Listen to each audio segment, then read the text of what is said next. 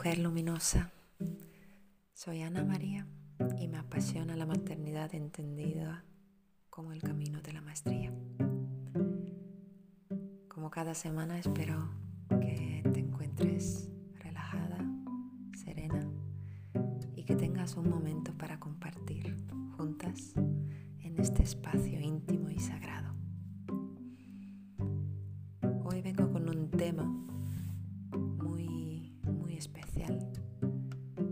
Sigo leyendo y confiando en las señales y en los eventos que me trae el universo y sigo escuchando la información que me trae mi intuición y mi conexión con la frecuencia de maternidad luminosa. Y no solo para los temas de, de este canal, sino para todas las decisiones que tengan que ver con maternidad luminosa. Y estoy descubriendo estoy más libre, más ligera. Obviamente hay días y días y hay noches y noches, pero en general me encuentro mucho más descansada, más paciente y más amorosa porque no tengo que aplicar más energía en temas de convencer al mundo ir en contra de mí misma, que suele ser la dinámica muy, muy extendida entre mujeres sobre todo, pero también entre los hombres. Y primer mensaje me llegó el viernes, cuando estábamos en nuestra parcela, mi hijo mayor encontró una tortuguita malherida. Uno de nuestros perros la había encontrado antes pensando que era un juguete, pues había roto su caparazón y estaba ya muy mal. Así que la cogí, una pequeña tortuga, la puse sobre mi, mi mano izquierda, sus piernas, sus patitas, tan, tan suaves, tan calientes todavía, pero su respiración ya estaba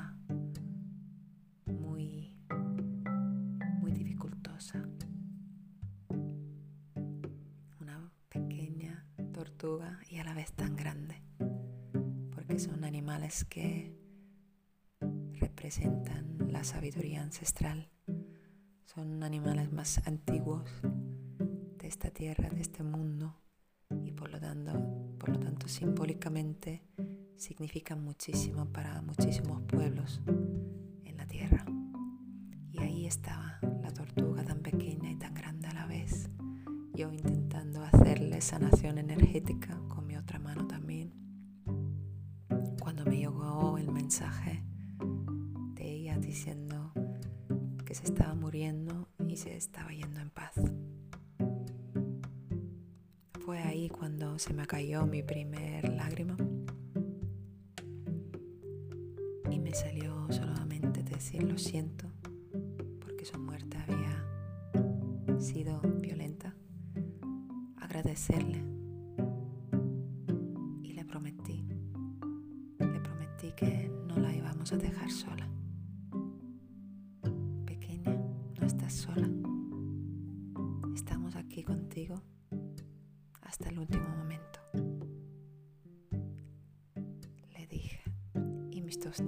Mirándome. El mayor también tenía los ojos en lágrimas. Pero había belleza en ese momento. Había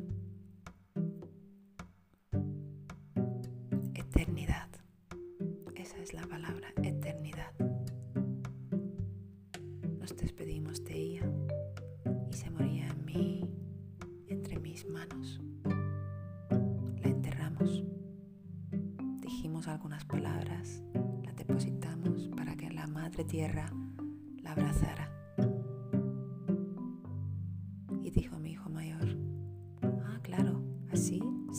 aquí para siempre y podrá crecer. Es una semilla. Fíjate, no era un cuerpo, sino era una semilla. Algo saldrá de ahí. Y tiene razón. día siguiente tuve un taller con mi maestra donde con otra, junto a otros compañeros y compañeras tuvimos la experiencia de nuestra propia muerte.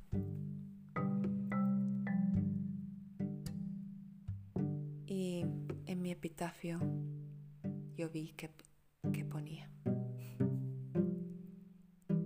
Yo fui la luz Yo fui la belleza que entregué. Yo fui la vida y seguiré.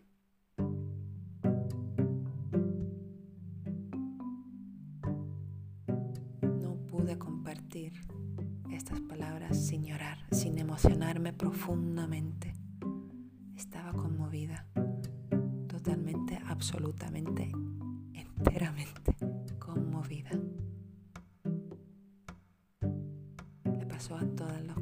y compañeras cuando compartimos las palabras que nos habían llegado desde nuestra alma. Y dijo mi maestra, es que necesitamos más espacios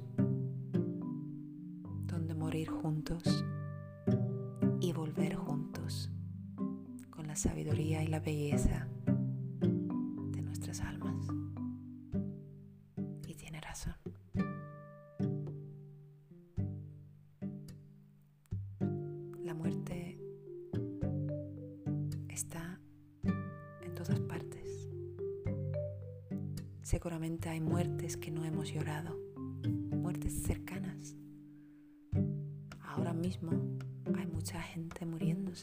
y muchos animales.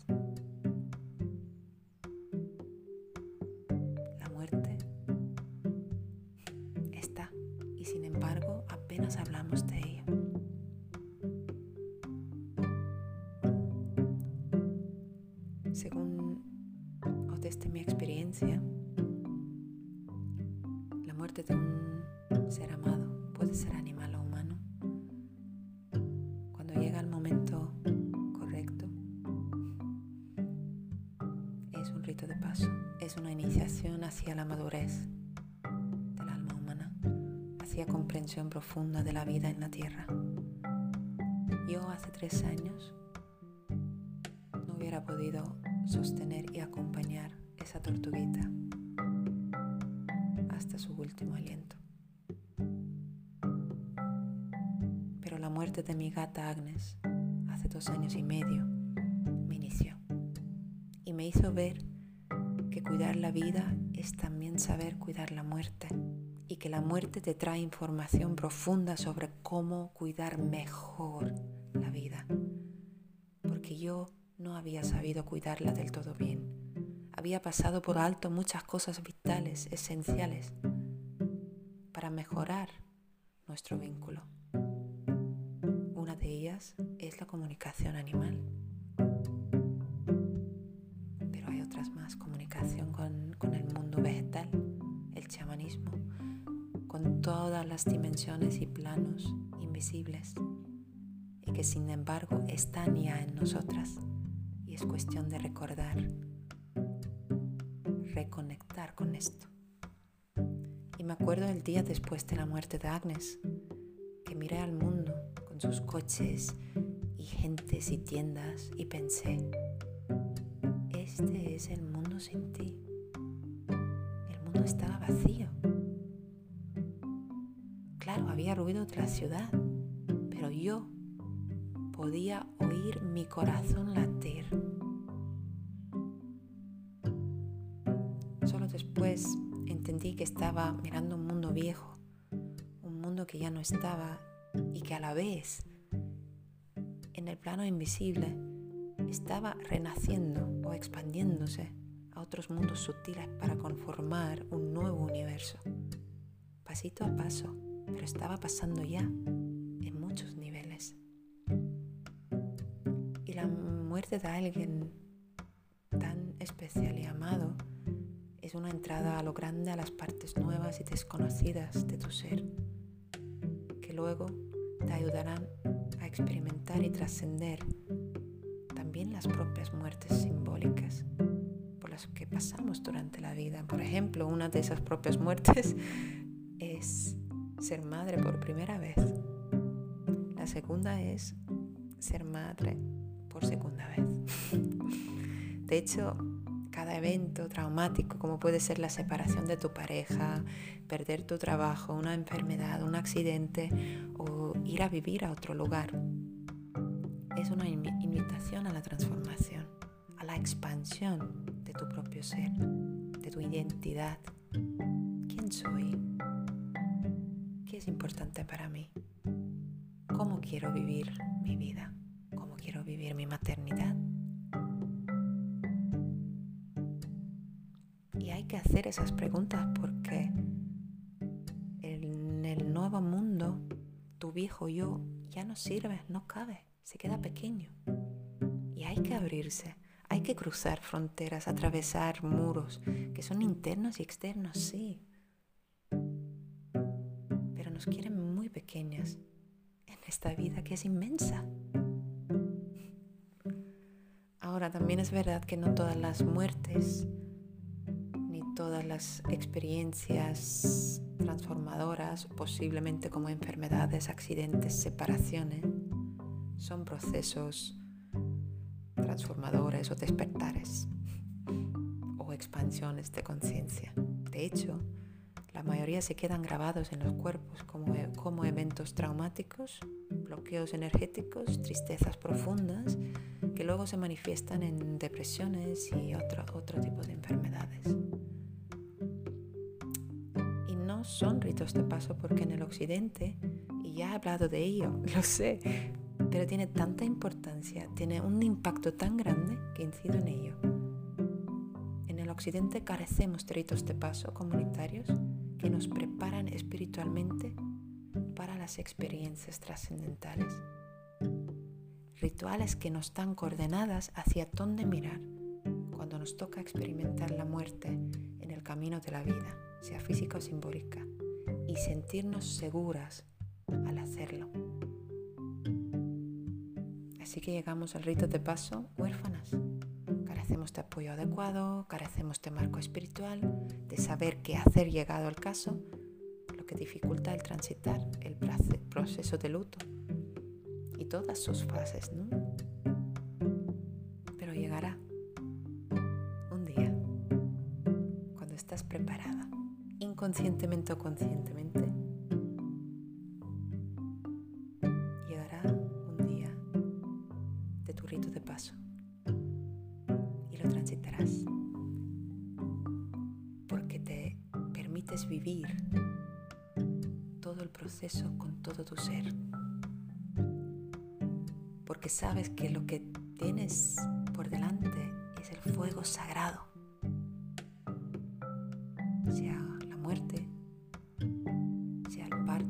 sea la maternidad de los primeros años. Y hay que pasar por ese fuego antes o después, lo haremos todas. No lo olvides, es una iniciación. fuego que purifica, que transforma, que deshace, pero también calienta. Así que grita, llora, enfádate, húndete. Eso sí, mucha compasión, mejor en compañía, con mucho amor y ternura. Pero hay que sacarlo todo.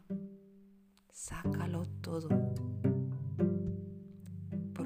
al ser la primera vez que te lo permites, llorar, gritar, sentirlo profundamente, seguramente no será solo esa muerte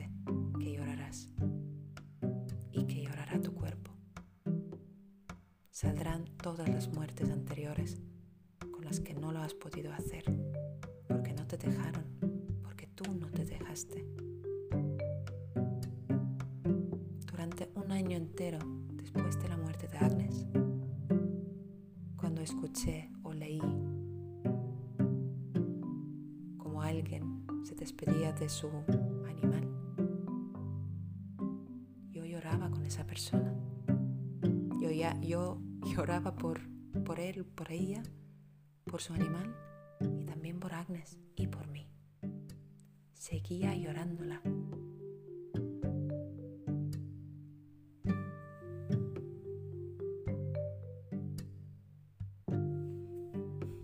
Y así de ruidoso y doloroso y feo a ratos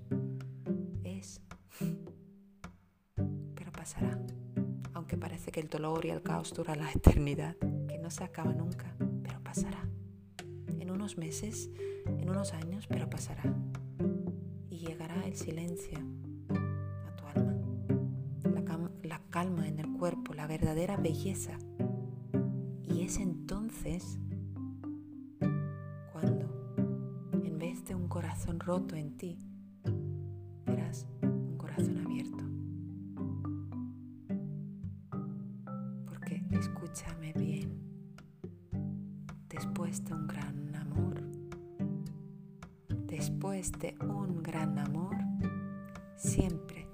siempre, siempre viene otro gran amor.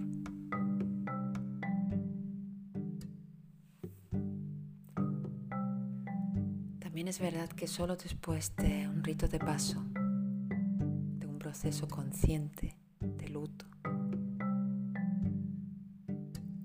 podrás acompañar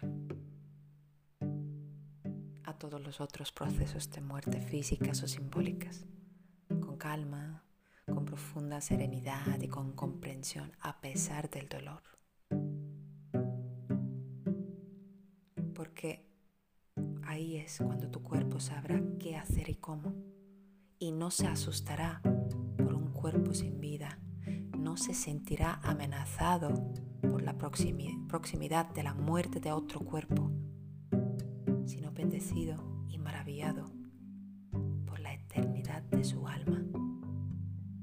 Por eso es que hay que pasar el duelo, el duelo por el cuerpo, porque no somos el cuerpo, pero también somos el cuerpo. De hecho, vinimos para experimentar con el cuerpo, a través de él, gracias a él. Venimos a comunicarnos con otros cuerpos, estar entre otros cuerpos tocarlos y que nos toquen. Ah, imagina, abrazar a alguien los ojos. Oler la piel de tu hijo, besar los labios de tu amante, coger la mano y arrugada de tu madre, o ver a tu padre feliz, alegre, sonriendo. Y a la vez es solo el cuerpo que se muere, al que la muerte le toca de verdad. Por eso sentimos miedo, porque al ser también cuerpos, nos sabemos mortales. Pero si no pasas tu luto por el cuerpo, no hay sanación posible, porque el cuerpo lo recuerda todo, todo. Por eso, cuando nos quedamos en silencio, de hablar, ahí comenzará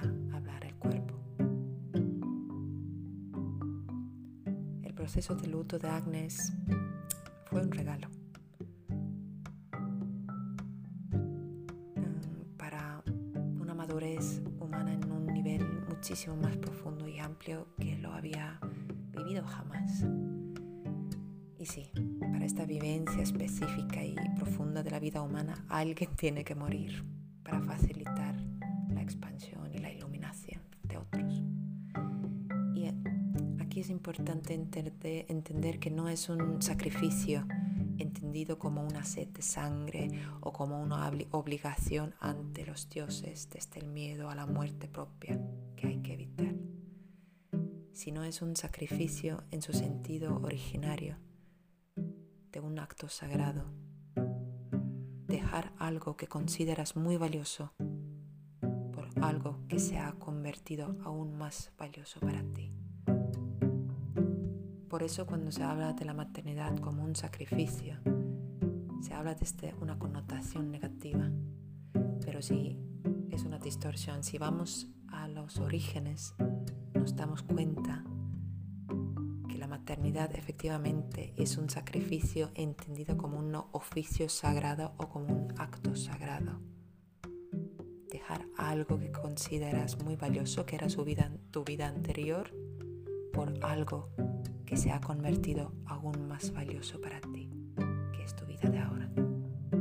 Ahí estás honrando, ahí estás dándole un significado y un propósito muchísimo más profundo que cualquier cosa que te puedan decir o te puedan criticar o tu mente te pueda juzgar.